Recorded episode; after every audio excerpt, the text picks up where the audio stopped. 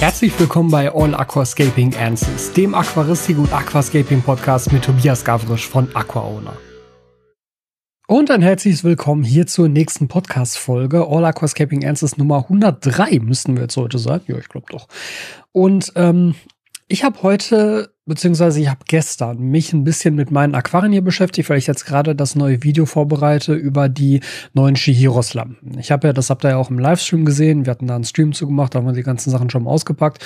Die neue Shihiros Vivid Mini und die neue Shihiros WRGB 2 Slim hier. Und ich habe jetzt die Vivid Mini mal auf mein 60p gepackt, da erzähle ich gleich noch so ein bisschen kurz drüber.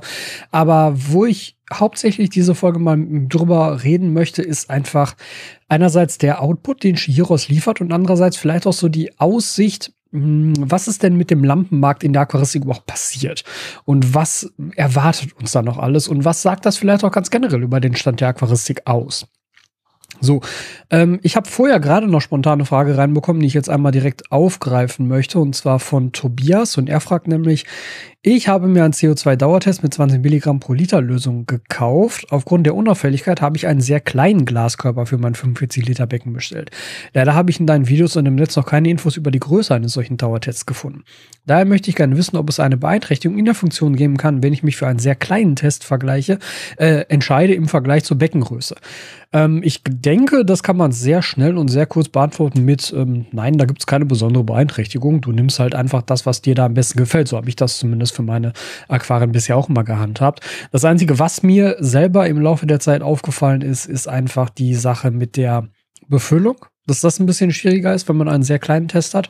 Und die Sache mit der Reinigung, was noch viel schwieriger ist, wenn man mal einen Becken neu macht oder der Dauertest hat wirklich mal auch von innen gereinigt werden sollte, dass man ihn mal durchspülen möchte, weil es kann durchaus passieren. Ich hatte das jetzt schon mal in zwei, drei Dauertests, dass da beispielsweise sehr kleine Blasenschnecken reinkriechen und da dann sterben. Und dann hat man da kleine Schneckenhäuser im Dauertest und die möchte man ja gerne auch irgendwann mal wieder rauskriegen. Und ich habe tatsächlich einige von diesen Dauertests, die so in dieser ähm, Orb-Form sind. Also wo es halt wirklich nur eine Kugel ist, wo man nicht dieses, ja, dieses Mensch ärger dich Männchen mit dem hängenden Kopf da hat, sondern wo es wirklich nur eine Kugel ist. Und das ist einerseits ein bisschen fummelig zu befüllen, aber das ist noch viel, viel fummeliger sauber zu machen. Und deshalb benutze ich die tatsächlich mittlerweile nicht mehr, weil mir das einfach zu viel Arbeit ist, sie sauber zu machen, weil ich habe bisher noch keine richtige Lösung gefunden, wie ich sie sauber mache. Halt in Chlor einlegen, schön und gut. Aber selbst da muss man dann vorher noch mal garantieren, dass das auch wirklich überall hinkommt. Also den Dauertest dann irgendwie in der Chlorlösung schwenken oder mit einer Spritze da rein spritzen oder so. Und dann muss man es aber halt auch wieder rauskriegen. Da muss man das Ganze auch wieder mit der Spritze raus ziehen. Und das ist super nervig. Und deshalb benutze ich tatsächlich mittlerweile nur noch die ähm, hängende Kopf-Mensch ärger dich Männchen-Variation von Dauertest, weil die sind zumindest in der Handhabung ein bisschen leichter. Obwohl ich persönlich selber auch denke, dass die Orb-Checker ähm, eigentlich cooler sind, weil sie sind deutlich unauffälliger. Es ist halt nur so eine kleine Glaskugel. Aber die Handhabung hinterher ist halt bescheuert, wenn man das Becken dann neu macht oder wenn man den Dauertest wirklich mal aus, ja, vernünftig auswaschen will oder vernünftig sauber machen will das ist so die einzige Einschränkung, die ich da sehe. Von der Funktion her gibt es keine Einschränkungen. Also es ist eigentlich völlig egal, wie groß diese Öffnung ist, die da mit dem Wasser in Berührung kommt, beziehungsweise mit der Luft über dem Wasser in Berührung kommt, solange da halt eine Öffnung ist. Denn das ist ja das, was dort passiert. Dieser Dauertest ist ja im Endeffekt ein pH-Messer. Er misst halt den pH-Wert der Luft, der ja in dieser Fiole sozusagen drin steht. So funktioniert das Ganze ja. Das ist ja auch genau das Interessante. Deshalb, man misst halt nicht den pH-Wert äh, oder den CO2-Gehalt direkt im Wasser, denn das wäre halt fehleranfällig durch die verschiedenen Mechanismen, die man da eventuell drin hat. Säul, viel Holz, viel Laub, viel Luminstoffe, wie auch immer sondern man misst im Endeffekt den pH-Wert der Luft und daraus kann man halt einen Rückschluss ziehen auf den CO2-Gehalt. Und so funktioniert ja so ein Dauertest. Aber da ist es halt unerheblich, wie groß diese Öffnung ist und ob das jetzt sehr groß oder sehr klein ist. Nimm da also am besten, was dir gefällt. Nur wie gesagt, meine bisherige Erfahrung mit den Orb-Checkern war, dass die halt ultra fummelig sind und ich, der, und ich die deshalb selber nicht mehr einsetze, sondern nur noch die einsetze, die halt diese, ja, Mensch, ärger dich Männchenform haben. Ich weiß, wie ich das besser beschreiben soll. Aber ich finde, das trifft es ganz gut. Wenn man das nämlich sagt, dann weiß sofort jeder, was gemeint ist. Also, da habe ich aber auch verschiedene Größen. Mal größere, mal kleinere, je nachdem, wie groß das Becken dann auch ist. Aber ich benutze tatsächlich auch hauptsächlich kleine, weil mir das auch besser gefällt, weil ich es unauffälliger finde. So, ähm, ja, wie gesagt, also Thema Lampen und Lampenmarkt. Denn Ich habe das schon, als ich die C2 RGB hier bekommen habe von Shihiros. Da ist mir schon so ein bisschen aufgefallen, hm, Shihiros veröffentlicht momentan so häufig, so schnell neue Lampen, dass schon so ein bisschen unklar ist, wofür die eigentlich noch genutzt werden sollen. Also ich habe da eine C2, eine C2 RGB, eine WRGB 1, eine WRGB 2, die gibt es ja auch beide noch. Es gibt noch die Vivid 2, es gibt halt die A-Serie, die A-Plus-Serie, die A-RGB, A-Plus-RGB. Das ist halt absurd viel von einem Hersteller und ich finde, viele dieser Lampen überschneiden sich thematisch auch. Und da ist es dann umso schwieriger, einerseits Empfehlungen auszusprechen, was für eine Lampe man jetzt für welchen Anwendungszweck kaufen sollte oder benutzen sollte. Und andererseits finde ich, bin ich mir nicht ganz sicher, ob das so sinnvoll ist. Denn jetzt ja auch wieder, jetzt habe ich die Vivid Mini hier bekommen und die WRGB 2 Slim. Die Vivid Mini ist ja im Endeffekt eine Vivid 2, nur in einem etwas kleineren Gehäuse, aber mit nahezu identischer Leistung, bei aber deutlich geringerer Stromaufnahme. Das ist eigentlich ganz spannend. Man hat eine Vivid 2, ja, und die hat 130 Watt bei 5500 Lumen. Jetzt habe ich hier eine Vivid Mini, die hat 5000 Lumen, also nur 500 Lumen weniger, bei 75 Watt. Das ist nicht ganz die Hälfte, aber es ist doch massiv weniger. Ne? Also das sind 65 Watt weniger als die Vivid 2 und dafür aber nur 500 Lumen Einbuße. Und da war nämlich auch im Livestream schon mein Gedanke oder meine Frage an euch im Endeffekt, warum sollte ich jetzt überhaupt noch eine Vivid 2 kaufen? Die Vivid Mini wird billiger sein. Es gibt halt immer noch keinen Preis. Das ist ja auch noch eine andere. Das ist auch noch ein anderes Problem. Da möchte ich gleich drauf zu, zu sprechen kommen. Erstmal nur ganz kurz. Es gibt keinen Preis, aber sie wird billiger sein als die Vivid 2. Das heißt, ich habe eine Lampe, die billiger ist, die fast die Hälfte weniger Strom verbraucht und dabei quasi die gleiche Leistung hat wie vorher was für einen Grund gibt es dann jetzt noch, die Vivid 2 zu kaufen? So, ja, die Größe, okay. Also die Vivid Mini ist ja gedacht für 40 bis 60 Zentimeter Aquarien. Ich habe die jetzt halt über meinen 60p gepackt und da sieht sie super aus. Also das ist auch von der Größe her, von den Proportionen her, sieht die über einem 60p ganz toll aus. Und sowas wie eine Vivid 2 soll man ja auch alleine über einem 90p benutzen können ist halt stark vom Layout abhängig, weil natürlich der Abstrahlwinkel da jetzt nicht ideal ist, was so die Ausleuchtung der Ränder des Beckens dann angeht. Also auch über einem 90p oder über einem 100p würde ich vermutlich eher auf zwei Lampen zurückgreifen. Und das ist es halt. Wenn ich halt über einem 90p eh denke, ich würde lieber zwei Lampen einsetzen, da kann ich auch zwei Minis einsetzen. Das müssen keine normalen Vivid sein, weil so groß ist der Unterschied in der Gehäusegröße dann wieder nicht. Also es ist so ein bisschen schwierig. Es gibt halt nur noch sehr wenige ausgesuchte Anwendungsfälle, wo man jetzt sagen würde, eine Vivid 2 ist sinnvoller als eine Vivid Mini. Vielleicht bei einem 180p, wo dann drei Vivid 2 wahrscheinlich doch sinnvoller sind als drei oder vier Vivid Mini. Aber ihr merkt schon, das ist halt auch so ein bisschen konstruiert jetzt alles und so ein bisschen an den Haaren herbeigezogen. Und genau das ist mein Problem damit. Jetzt mit der WRGB 2 Slim genau das gleiche. Erstmal finde ich den Namen schwierig. Ja, weil Slim, ähm, wir haben das auch im Livestream gesehen, die Lampe ist nicht wirklich schmaler. Sie ist, glaube ich, ein Zentimeter schmaler. Das macht überhaupt keinen Unterschied. Ich denke tatsächlich mittlerweile auch eher, dass sich das Slim auf die Halterung bezieht, weil hier hat Shihiros ja einfach die Twinstar S-Halterung kopiert, ähm, die mir gut gefällt. Muss man auch sagen. Also ich finde, das haben sie auch gut kopiert, weil die ja auch ausziehbar ist und sehr, sehr stabil ausziehbar ist, weil sie wirklich große Durchmesser an diesen ähm, ja, diesen Blöcken benutzen, die man da rausziehen kann. Das ist wirklich gut gemacht, finde ich. Und eine, wenn man sie denn dann zusammengebaut hat, für mich persönlich eine der hochwertigsten Shiros-Lampen. So alleine von der Gehäuseverarbeitung her.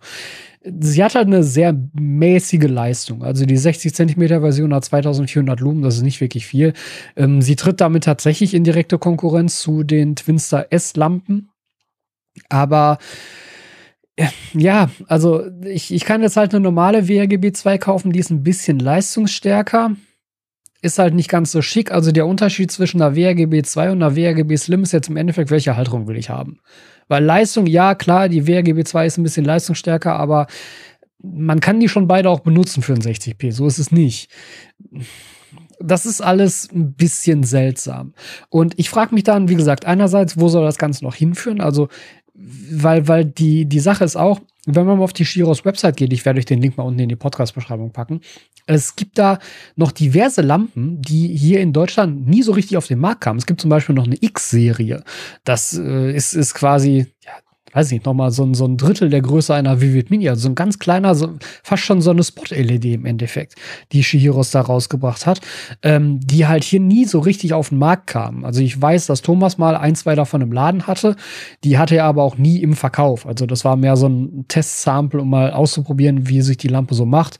Und die war zum Beispiel auch schon aktiv gekühlt auf einem sehr kleinen Gehäuse. Das war dann so ein bisschen problematisch, auch wegen der Lautstärke. Also die hat hier nie, nie so richtig Fuß gefasst. Ich will damit nur sagen, Shihiros hat tatsächlich noch viel mehr Lampen im Angebot als das, was wir hier mittlerweile kennen. Und dazu kommt dann jetzt das Problem der Verfügbarkeit. Weil nämlich diese ganzen neuen Lampen, also wie gesagt, ich habe jetzt hier eine Vivid Mini und eine WRGB 2 Slim, die sind hier in Deutschland nicht verfügbar. Ich habe die ja zum Glück, also glücklicherweise, ich freue mich sehr, dass ich da in dieser Position bin, direkt von Shiros aus China bekommen weil ich ja da den Kontakt habe zu, den, äh, zu dem Shiros Aquatic Studio. Und wenn da neue Lampen kommen, dann denken die tatsächlich auch mich und schreiben mir und sagen, hey, wir haben dieses und jenes Neues, hättest du Lust, das auszuprobieren? Und dann sage ich meistens, ja, hätte ich gerne, schick mir bitte zwei, damit ich eine verlosen kann. Ist ja jetzt hier auch wieder der Fall. Ne? Also ihr könnt dann, wenn ich das Video dazu raushaue, bei mir auch wieder eine WRGB 2 Slim und eine Vivid Mini gewinnen. Das ist mir deshalb auch tatsächlich wichtig, weil sie halt noch nicht verfügbar ist und ihr dann zumindest bei mir die Chance habt, so eine Lampe schon mal hier in Deutschland zu bekommen, wenn man sie halt auch ansonsten noch nicht in Deutschland bekommen kann. Und es gibt halt auch keinen Liefertermin. Also es ist halt auch völlig unklar, wann die kommen. Natürlich ist das momentan auch eine große, große Problematik mit Corona. Das habe ich ja jetzt auch noch häufiger mal angesprochen, dass da gerade was Seefracht angeht, das Ganze extrem schwierig ist. Und jetzt denken wir mal noch an die vergangenen Wochen, wo da die äh, Ever Given im Suezkanal feststeckte. Dann ist das doch viel, viel schwieriger mit Seefracht, ja. Also ähm, da ist, da kommen natürlich momentan sehr viele Sachen zusammen. Aber der Release-Zyklus, den Shiros ja an den Tag legt, zusammen mit einer nahezu nicht verfügbaren Verfügbarkeit hier in Deutschland ist halt eine ne blöde Kombination irgendwie. Weil natürlich freue ich mich darüber, wenn ich die Sachen hier habe und ich euch, euch zeigen kann. Ja, schön und gut. Und dann kann ich auch immer noch ein Exemplar verlosen, auch schön und gut. Aber es ist doch auch trotzdem irgendwie blöde. Also, weil die Sachen halt wirklich dann lange nicht verfügbar sind. Und das ist, ist ja eigentlich auch nicht Sinn der Sache. Mit der WW2 war das ja auch schon so, dass sie ganz lange nicht verfügbar ist. Die C2RGB immer noch nicht verfügbar hier. Ja, und, und die habe ich ja schon, was, fast ein halbes Jahr mittlerweile hier im Vergleich jetzt zu der neuen Vivid Mini und der neuen WRGB 2 Slim. Die C2RGB sollte schon lange hier sein. Ja, ist sie halt auch immer noch nicht. Und das alles zusammen ist doch, finde ich, sehr problematisch, weil einerseits werden so viele Lampen veröffentlicht, dass man schon gar nicht mehr so richtig weiß, welche soll ich denn jetzt nehmen, für welchen Anwendungszweck. Und sie sind dann noch nicht mal verfügbar, wenn man sie denn gerne hätte. Also alles irgendwie ein bisschen schwierig. Trotzdem muss ich sagen, finde ich es gut, dass Shihiros hier zumindest den Weg geht und sagt, wir können gerade viel Innovationsarbeit leisten, also machen wir es auch völlig egal, ob es dafür jetzt einen Anwendungsfall gibt oder nicht. Wie gesagt, wie sinnvoll das auch vielleicht betriebswirtschaftlich ist, sei mal völlig dahingestellt. Ist ja nicht meine Aufgabe. Es muss Giros ja selber wissen, ob sich das für die lohnt oder nicht. Aber mm, mittlerweile, ich meine, am Anfang, als Giros hier so auf den deutschen Markt kam, ich merke gerade, diese Folge wird eigentlich sehr Giros-lastig. Es war gar nicht unbedingt der Plan. Also nehmt das bitte jetzt auch nicht irgendwie als hier besonderes Shiros-Bashing oder besondere Shiros-Werbung. Das war gar nicht, das war gar nicht so die Sache, aber das ist halt aktuell der Aufhänger, der am, der am prägnantesten ist, sozusagen. Ähm, ja, also als sie zuerst hier auf den Markt kamen, war es einfach so, da war Shiros halt der Billiglampenhersteller. Ja, die kam halt mit der A-Serie, mit der A-Plus-Serie, mit der ersten C-Serie. Das waren alles möglichst billige weiße LEDs mit sehr, sehr viel Lichtleistung. Und ich glaube, Shiros hat deshalb hier in Deutschland auch tatsächlich den Weg fürs Aquascaping gerade im Low-Budget-Bereich massiv geebnet. Weil jetzt waren auf einmal sehr helle LED-Beleuchtungen für sehr wenig Geld verfügbar. Und davon ist Shiros mittlerweile tatsächlich so ein bisschen weg. Ich meine, wir denken jetzt an eine Vivid 2, die kostet 400 Euro. Wir denken jetzt an eine Vivid Mini, die wird vermutlich so um die 250 kosten. Auch eine WRGB 2 ist mittlerweile nicht mehr die allergünstigste Lampe. Ähm, davon ist Shiros also so ein bisschen weg. Ich meine, die A-Serie und so existiert ja noch. Ne? Also man kann ja auch immer noch bei Shiros sehr günstige Lampen kaufen. Aber es gibt jetzt eben auch den High-End-Bereich. Und auch in diesem High-End-Bereich gibt es aber trotzdem dann auch Innovationen, weil die Lampen wirklich leistungsstark sind und aber auch wirklich viele Features bieten. ich weiß nicht, wie viele von euch das jetzt nachvollziehen können, aber ich finde tatsächlich der Weg, den Shihiros als Firma hier gegangen ist, der erinnert sehr an den Weg von Aperture, von der Lampenherstellerfirma aus dem Fotografie- und Videobereich, weil ich selber sitze hier gerade vor einem Aperture Dauerlicht mit einem Aperture Lichtformer davor. Und Aperture hat auch angefangen als Lampe, als, als Hersteller für sehr kleine, billige LED-Panels. Aber ganz schnell sind die auch auf den Zug aufgesprungen und haben gesagt, wir machen jetzt irgendwie richtig geile LED-Geschichten, wir machen auch RGB-Geschichten ich habe hier tatsächlich, ähm, wenn ihr das jetzt auf, auf Video schaut oder so, dieses kleine Ding hier, das ist auch ein Aperture-Panel, das ist ein RGB-Panel, was die höchste Einstellbarkeit aller RGB-Panels besitzt, die ich jemals hatte. Das Ding ist akkubetrieben, winzig klein und macht halt ordentlich Licht und äh, ist auf der Rückseite noch magnetisch. Man kann das irgendwo hinklemmen. Man kann es mit USB-C aber auch direkt laden. Man kann es in allen RGB-Farben einstellen, in der Farbtemperatur einstellen, in der Intensität einstellen. Das Ding ist fantastisch. Und für das, was es kann, ist es vergleichsweise günstig. Und so hat sich Aperture dann nämlich auch immer weiterentwickelt und mittlerweile bietet Aperture halt auch Video professionelle Videodauerlichter an im Bereich 1800 Euro. Und das ist wirklich schon obere Preiskategorie für Sonnenlicht. Das Ding, wo ich jetzt hier vorsitze, das ist das äh, Amaran 100X mit dem Light Dome Mini davor. Diese Kombination hat auch schon, ich glaube, 600, 700 gekostet. Also billig ist das auch nicht mehr.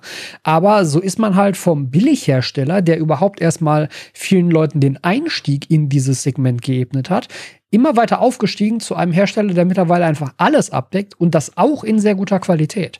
Denn jetzt kommen wir wieder zu Giros zurück. Denkt mal an die Verarbeitungsqualität.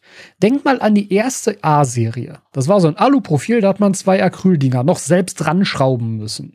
Das war so sehr mäßig. Auch generell die, die Problematik der Netzteile. Äh, Shiros wurde ja hier teilweise von Herstellern boykottiert, weil die Netzteile einfach Schrott waren, weil die halt ständig ausgefallen sind und die Hersteller beziehungsweise die Händler da super viel Arbeit mit den Retouren einfach hatten und dann darauf bestanden haben, dass sie bitte andere Netzteile dazulegen sollen. Auch diese Problematik hat Shiros mittlerweile in den Griff bekommen, denn die neuen Lampen, da gibt es keine dedizierte DE-Version mehr für. Das ist alles die EU-Version, weil die Netzteile, die mittlerweile dabei liegen, halt vernünftig sind. Also man wächst damit. Shiros hat viele Fehler gemacht und es gab viele Möglichkeiten, um über diese Firma zu spotten. Genauso wie bei Aperture. Aber die haben davon, die haben daraus gelernt und die haben das sukzessive verbessert. Sie akzeptieren aber auch, und das finde ich tatsächlich ganz spannend, auch so aus einer betriebswirtschaftlichen Sicht, sie akzeptieren aber auch, dass Dinge gegen die Wand fahren können. Oder dass sich dann ein Markt dahinstellt und sagt, nö, wir nehmen euer Zeug nicht mehr, solange wir, bis ihr da nicht vernünftige Netzteile zulegt. Das wird akzeptiert. Das ist sicherlich gerade für den Kunden natürlich manchmal ärgerlich, aber ich kann voll akzeptieren und voll nachvollziehen, warum man das als Firma trotzdem versucht. Und das ist schon, denke ich, auch etwas, wo man, was, also, was man Giros groß anrechnen sollte. Worauf ich gerade noch hinaus wollte, oh, die, die Geschichte mit den High-End-Lampen, weil da einfach auch viel Spiel drin ist. Denken wir mal an High-End-Hängelampen. Da fällt zuerst uns natürlich ein die ADA Solar RGB. Schöne Lampe, tolles Ding, tolles Design, sieht gut aus, macht gutes Licht, kostet fucking 800 Euro. Das ist halt echt sau viel Geld für eine dieser Lampen. Und dann ist sie halt noch nicht mal in irgendeiner Form einstellbar. Also es ist eine RGB-Lampe, aber ich kann mit diesen RGB-Chips nichts machen. Ich kann sie nur ein- und ausschalten.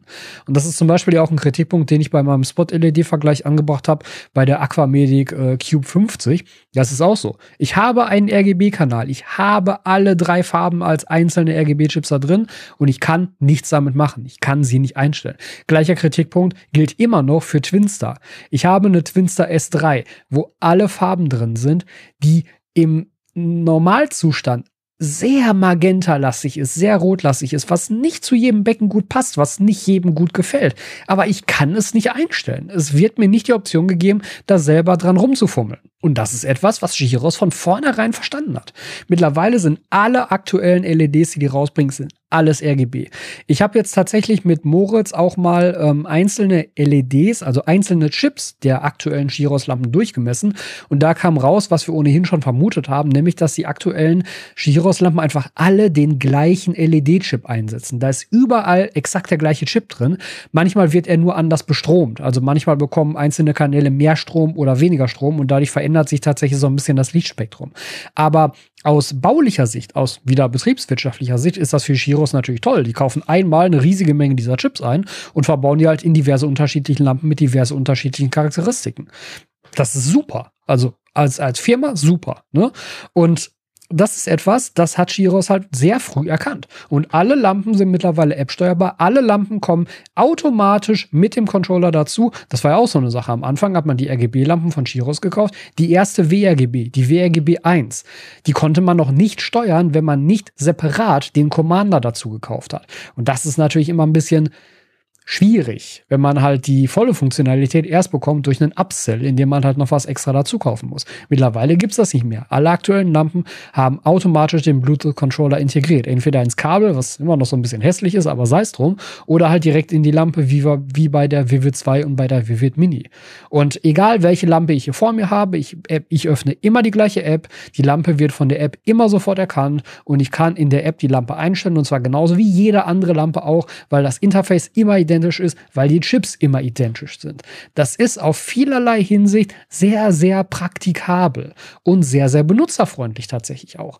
Wir können uns darüber streiten, ob die App gut gelöst ist. Sicherlich kann man an der App immer noch ein bisschen was schrauben. Aber Shiros hat es hier geschafft, wirklich über mehrere Generationen an Lampen, über mehrere Produktlinien an Lampen, alles zu vereinheitlichen. Und ich glaube, dass das ein großer Schritt in die richtige Richtung ist. Denn mal ganz im Ernst, gerade wenn wir jetzt über High-End-LEDs sprechen, es gibt wenige Argumente momentan gegen eine Vivid 2. Ich nehme eine Vivid 2, habe mehr Leistung, habe volle Einstellbarkeit, habe ähm, ja, also meiner Meinung nach nur Vorteile für die Hälfte, für die Hälfte des Preises einer ADA Solar RGB. Ich nehme eine Vivid 2 auch im Vergleich zum Beispiel zu einer ONF The Flat One oder einer ONF The Flat One Plus. Auch da habe ich mehr Einstellmöglichkeiten, höhere Leistung mit der, mit der Vivid 2 das einzige Argument, was ich noch gelten lassen würde hier, ist Design. Weil Design ist halt super subjektiv und wenn dir die Vivid 2 einfach nicht gefällt oder wenn du zum Beispiel das aktiv gekühlte Design nicht magst, weil sie natürlich auch Geräusche erzeugt, ne, sie ist ja aktiv gekühlt, ist ein Lüfter drin, der brummt und man hört den. Das ist nicht, meiner Meinung nach ist das nicht besonders laut, aber man hört ihn. Das ist halt so. Wie bei den Kessellampen auch, wie bei der Aqua Illumination auch, sind alle aktiv gekühlt. So. Wenn das stört, fällt die Lampe natürlich raus. Aber wenn das kein Problem ist, finde ich, gibt es eigentlich keine Alternative dazu. Vor allem nicht für den Preis. Ne? Und das ist etwas, was Giros da schon sehr geschafft hat, weil ich finde, gerade auch durch dieses ultrabreite Lineup haben die mittlerweile schon eine recht dominante Position auf dem LED-Markt. Und jetzt überlegen wir uns mal, um jetzt langsam mal von Giros wegzukommen, was machen denn die anderen? So, ich habe dir jetzt die ganze Zeit erzählt, was Giros gerade raushaut, wie die einfach Lampen nach und nach rauspulvern, wie die versuchen halt wirklich alles zu vereinheitlichen, benutzerfreundlich zu machen, ähm, von wenig Leistung bis viel Leistung, verschiedene Designs, verschiedene Halterungsmöglichkeiten abbilden. Die machen wirklich alles, was sie können. Was machen denn die anderen? Fällt euch was ein? Das ist genau der Punkt. Das letzte Innovative, was ich gesehen habe auf dem Lampenmarkt, was nicht von Shihiros kam. Das war die ONF The Flat One Plus. Und die ist auch immer noch nicht verfügbar hier. Ja, äh, und bei der ONF The Flat One Plus war das Innovative, und das muss man jetzt in großen Luftkommentar sehen, war das Innovative, dass sie eigentlich hauptsächlich an der App rumgeschraubt haben. Weil die Lampe selber, es ist exakt das gleiche Gehäuse, es sind exakt die gleichen LED-Chips drin, da hat sich gar nicht so viel getan. Der größte Innovationspunkt für die ONF für Flat One Plus ist die Software. Dass nämlich jetzt einfach die ONF Link App benutzt wird, die vorher nicht benutzt wurde, wo ich jetzt endlich auch selber mal Tagesverläufe mit einstellen kann und wo ich endlich mal selber die Farbtemperatur mit einstellen kann. Und man muss auch sagen, die ONF ist immer noch keine RGB. Ich argumentiere auch immer noch pro ONF und sage, das ist bei der Lampe auch wirklich nicht unbedingt nötig, weil sie eine fantastische Farbwiedergabe hat und mit der Plus-Variante jetzt trotzdem zumindest in der Farbtemperatur einstellbar ist. Ist, ist das jetzt so die krasse Innovation? Denke ich nämlich nicht. Das habe ich auch in dem Video darüber gesagt, wo ich die ONF The Flat One Plus gegen die alte ONF The Flat One verglichen habe. Das ist keine innovative Lampe. Das ist eine sinnvolle Weiterentwicklung und aus Sicht von ONF sicherlich auch der richtige Schritt an dieser Stelle. Es muss ja auch nicht alles innovativ sein. Also versteht das nicht falsch. Mir ist überhaupt nicht wichtig, dass jetzt jeder einfach die ganze Zeit permanent was Neues macht. Aber man sieht halt, dass auf Seiten von Chihiros in diesem Markt sehr viel Bewegung ist und auf Seiten aller anderen Hersteller gar keine Bewegung ist. Weil jetzt, ne, sind wir halt wieder da. Jetzt haben wir, okay, ONF hat so ein bisschen was gemacht. So.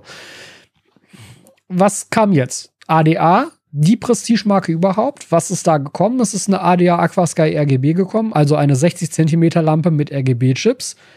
Ja, wieder nicht einstellbar. Man kann sie nur ein- und ausschalten, keine anderen Optionen. Relativ schwachbrüstig von den RGB-Chips, von der Abstimmung her ultra grünlastig, was im Endeffekt jetzt das andere Problem ist, wie das, was ich gerade Twinstar attestiert habe. Twinstar ist halt super rotlastig, ADA ist super grünlastig. Wenn das nicht genau zu deinem Becken passt, ist das eine blöde Entscheidung, so eine Lampe zu benutzen. Ja, es gibt immer Aquarien, wo das gut aussieht. Ich habe ja die Aquasky RGB über meinem Iwagumi betrieben. Sah mega geil aus aus. Hätte ich auch nicht eingetauscht. Hätte ich auf jeden Fall so behalten. Ich habe ja eine Twinster jetzt auch aktuell oder bis vor kurzem über dem 60p betrieben, weil es halt sehr rot ist mittlerweile. Sieht auch mega gut aus. Kann man absolut so machen. Aber es schränkt halt die Benutzung sehr ein. Und das müsste nicht sein, weil beide Lampen verfügen über die RGB-Chips, ja. Man muss da quasi nur zwei weitere Kanäle reinlöten und eine vernünftige App bauen und schon kann man das Ganze halt einstellen. Das ist so, das ist so vergeudet, finde ich. Das, das wirkt so vergeudet, diese, diese Spezifikation. Weil sie ist da, sie ist da. Man muss dir als, als Benutzer einfach nur die Tools dafür an die Hand geben, damit du es halt auch benutzen kannst. Und das, ja, da sehe ich halt wenig Potenzial bei anderen Herstellern aktuell. Ansonsten ist da natürlich nur noch Moritz mit am Start, der aktuell ja auch die ganze Zeit weiterentwickelt. Da gibt es halt auch regelmäßig neue Lampen. Sicherlich nicht in der Schlagzahl wie Shiros, aber es ist halt auch eine Ein-Mann-Bude gegen eine große Firma. Das heißt, das kann man ohnehin nicht so direkt vergleichen. Aber der arbeitet zumindest daran und verbessert die Sachen regelmäßig. Und dann kommt mal eine neue App und dann dann gibt es da irgendwie Updates und so. Natürlich gibt es da auch überall noch Verbesserungspotenzial, wie bei Shiros ja logischerweise auch. Aber das ist wirklich ernsthaft der einzige Hersteller, der mir einfällt, wo ich sagen würde, okay, da sehe sehe ich zumindest noch Innovationspotenzial. Weil bei allen anderen sehe ich das nicht. Und da frage ich mich, warum? Ist das so eine Mentalität, dass man sagt, hey, wir haben doch gute Lampen, warum sollte ich da jetzt etwas Neues bauen? Weil es gibt keinen Grund dafür. Es gibt kein, kein, keine Notwendigkeit, da jetzt etwas Neues zu machen, etwas zu verbessern. Ist es das? Oder ist es, dass tatsächlich diese Innovationskraft komplett fehlt? Dass man vielleicht gar nicht weiß, was man besser machen sollte oder besser machen könnte. Oder vielleicht auch nicht weiß, wie man es besser machen könnte. Kann ja durchaus auch sein, dass das Know-how dann in der jeweiligen Firma fehlt. Beides ist sicherlich möglich und ich will das auch gar nicht bewerten. Ich möchte das einfach als offene Frage komplett hier ähm, unkommentiert sozusagen im Raum stehen lassen. Denn auch Shihiros Weg mit dieser ständigen Neuentwicklung ähm, hat ja durchaus auch Nachteile. Wie gesagt, es ist halt zum Beispiel überhaupt nicht klar, für was ich jetzt welche Lampe überhaupt noch benutze. Oder aber, was auch tatsächlich ein großes Problem ist, jetzt kommt gerade eine neue Lampe raus. Ich kann sie vielleicht euch, euch vielleicht schon zeigen. Nehmen wir mal das Beispiel C2 RGB. Wie gesagt, ich habe die jetzt, glaube ich, schon ein halbes Jahr hier. Sie ist in Deutschland immer noch nicht verfügbar. Angenommen, sie würde jetzt nächsten Monat verfügbar werden. Ich weiß das nicht. Pure Spekulation. Aber angenommen, das wäre so. Und ihr würdet sie euch kaufen. Was ist, wenn Shiros dann einen Monat später wieder schon die C3 RGB raushaut? Würdet ihr euch da nicht ärgern und denken, oh scheiße, jetzt habe ich vor einem Monat erst die C2 gekauft, jetzt kommt schon direkt der Nachfolger. Hätte ich auch noch einen Monat warten können, hätte ich auch direkt den Nachfolger kaufen können. Das finde ich nämlich persönlich immer so schwierig, ähm, wenn man merkt, dass ein sehr hoher Produktoutput und sehr viele Revisionen eines Produktes in kurzer Zeit rauskommen, finde ich, ist der Zeitpunkt für den Kauf so schwierig einzuschätzen. Das ist wie mit den aktuellen Smartphones, ja. Ähm, ich kenne es jetzt halt am besten für iOS, deshalb nehme ich das Beispiel jetzt, aber Apple veröffentlicht jeden Herbst ein neues iPhone. Im Sommer kaufe ich mir kein neues iPhone, weil ich weiß, okay, ich warte jetzt einfach nur zwei Monate, dann kommt schon das nächste. Ja, äh, das heißt, eigentlich ist so ein neues iPhone immer nur im Herbst und Winter kaufbar, weil danach könnte man halt auch immer argumentieren, okay, ich warte einfach noch ein, zwei Monate und kaufe mir lieber direkt das Neue. Und so fängt das jetzt an, gefühlt bei Shihiros auch zu sein, dass ich jetzt hier gerade eine Vivid Mini gekauft habe und in drei Monaten kommt die Vivid Mini 2. Ich weiß es ja nicht. Und das ist das große Problem. Das, finde ich, macht tatsächlich dann auch die Kaufentscheidung sehr schwierig, beziehungsweise schwer nachzuvollziehen und schwer vorherzusehen. Das sind so meine Gedanken dazu. Wie gesagt, ich finde das alles ähm, auf die eine oder andere Weise interessant und auch wieder nicht sinnvoll, deshalb möchte ich das komplett offen lassen. Weder der Weg von Chiros noch der Weg, den andere Hersteller gehen, also entweder krass viel Innovationsleistung leisten oder lieber keine Innovationsleistung leisten, weil es ist alles da, was man braucht. Beides hat Vor- und Nachteile und ich mag gar nicht beurteilen, was ich besser finde. Ich finde es einfach nur interessant, dass hier von einem Hersteller ausgehend extrem viel in den Markt gepumpt wird und von nahezu allen anderen Herstellern darauf eigentlich nicht reagiert wird. Und ich frage mich halt, ohne dafür eine Antwort zu haben, ohne dafür auch einen Ausblick zu haben, was das bedeutet, wo das, wo das hinführt. Denn ich habe schon häufiger das Gefühl gehabt, ähm, nicht nur auf Lampen bezogen, auf, auf, auf viele Sachen in der Aquaristik bezogen, dass gerade den großen deutschen Herstellern, den etablierten deutschen Herstellern häufig der Gedanke fehlt, man könne seine eigenen Produkte halt auch mal weiterentwickeln. Sondern ich glaube, da steckt häufig die Mentalität hinter, nö, das haben wir immer so gemacht, das hat immer so gut funktioniert, also lassen wir das auch so und was anderes braucht man nicht. Und ich äh, glaube, dass einige Hersteller, ähm, ich, ich sehe das tatsächlich häufig bei deutschen Herstellern, ich möchte das aber gar nicht pauschal über einen Kamm scheren. Ich glaube einfach, dass einige Hersteller da eine recht mm, eine, eine, eine recht arrogante Grundhaltung an den Tag legen nach dem Motto, wir wissen, was gut für euch ist. Und wir entscheiden, dass das so gut für euch ist. Und wir machen da auch nichts Neues und wir verändern das auch nicht, weil das ist gut so und das hat dir gefälligst zu reichen als Kunde. Und das finde ich tatsächlich ein bisschen schwierig. Also ein bisschen unangenehm, sagen wir es mal so. Weil das möchte ich schon selbst entscheiden können. Und Glücklicherweise gibt es natürlich genug Hersteller, die mir diese Entscheidungsfreiheit dann auch gewähren, sodass ich da natürlich nicht angewiesen bin, jetzt von zwei oder drei Herstellern mein komplettes Equipment zu beziehen. Denn also ich bin großer Freund davon, von Diversifikation, dass halt einfach möglichst viel am Markt ist, möglichst viel Auswahl besteht. Natürlich macht das gerade für den Einstieg auch ein bisschen schwierig, aber auf der anderen Seite, dafür ist mein Kanal ja da um da so ein bisschen Übersicht zu schaffen und so ein bisschen den Durchblick zu bewahren ist für mich selber ja auch nicht, nicht anders. Ich muss da ja auch immer, immer wieder schauen, was es da so gerade gibt und wie man das vergleichen kann und ähm, ob ich da überhaupt noch selber den Durchblick habe. Ja, das sind so meine Gedanken zu diesem Thema und ich bin wieder mal sehr interessiert daran, wie ihr das seht. Haltet ihr das für gut, dass da so viel neuer Kram kommt? Haltet ihr das für schlecht? Findet ihr es besser zu sagen, pass auf, wir haben doch hier unsere Lampen, die haben schon immer funktioniert, lasst doch einfach dabei bleiben. Wir brauchen nicht jedes halbe Jahr eine neue Lampe ja, also momentan scheint es ja wirklich so zu sein, als dass dieser Lampenmarkt hauptsächlich so in Bewegung ist. Und ich bin vor allem darauf gespannt, das ist jetzt so eigentlich das entsprechende Fazit zu diesem Thema heute. Ich bin vor allem darauf gespannt, was ist das nächste Thema? Was ist das nächste Sortiment, das nächste Produkt, was so eine Innovationsleistung erfährt? Eine Sache, die ich vielleicht schon mal vorwegnehmen kann, die nämlich demnächst hoffentlich dann auch bei mir eintrifft, weil die mal wieder per FedEx Luftfracht kommt, die sind eigentlich recht flott dabei, ähm, Aquario sagt euch sicherlich was. Haben vor einiger Zeit diese netten Acryldiffusoren auf den Markt gebracht. Durchaus eine interessante Innovationsleistung im Vergleich zu den ganzen Glas- und Edelstahldiffusoren, die bis dahin auf dem Markt waren. Glas sieht schick aus, bricht aber. Edelstahl sieht schick aus, aber halt nicht so schick wie Glas. Und Acryl ist ein interessanter Zwischenweg, weil Acryl hat halt die gleichen optischen Eigenschaften wie Glas, aber es zerbricht nicht. Ja, es ist halt bruchfest. Und jetzt hat ähm, Aquario auch Ein- und Ausläufe, Filter-Ein- und Ausläufe aus Acryl rausgebracht. Die kriege ich jetzt demnächst und dann kann ich mir die mal anschauen. Übrigens auch da habe ich wieder gesagt, pass auf, äh, schickt doch mal bitte zwei Sets. Ich brauche zwar nur eins, aber wäre cool, wenn ich eins verlosen kann. Also da könnt ihr demnächst auch von Aquario so ein Acryl-Set bei mir gewinnen. Mhm das ist vielleicht so ein Ding. Und da glaube ich, ist Aquario auch eine ganz interessante Bude, weil die das halt so komplett verinnerlicht haben. Die, haben, die machen ja gar nichts anderes. Also, die haben noch irgendwie so, so Filtermaterialien und Bodengrund und Dünger, was ich mir noch nicht so richtig angeschaut habe, wo ich auch nicht so richtig viel zu sagen kann, aber so diese Acrylgeschichte das finde ich ganz spannend. Und das könnte durchaus eine nette Alternative sein, vor allem weil es ja auch preislich sehr attraktiv ist, zu den bisherigen Ein- und Ausläufen. Und da vielleicht auch nochmal für so ein bisschen Bewegung auf diesem Markt sorgen. Aber ja, was ist denn das nächste? Wie, wie sieht es denn zum Beispiel bei Filtern aus?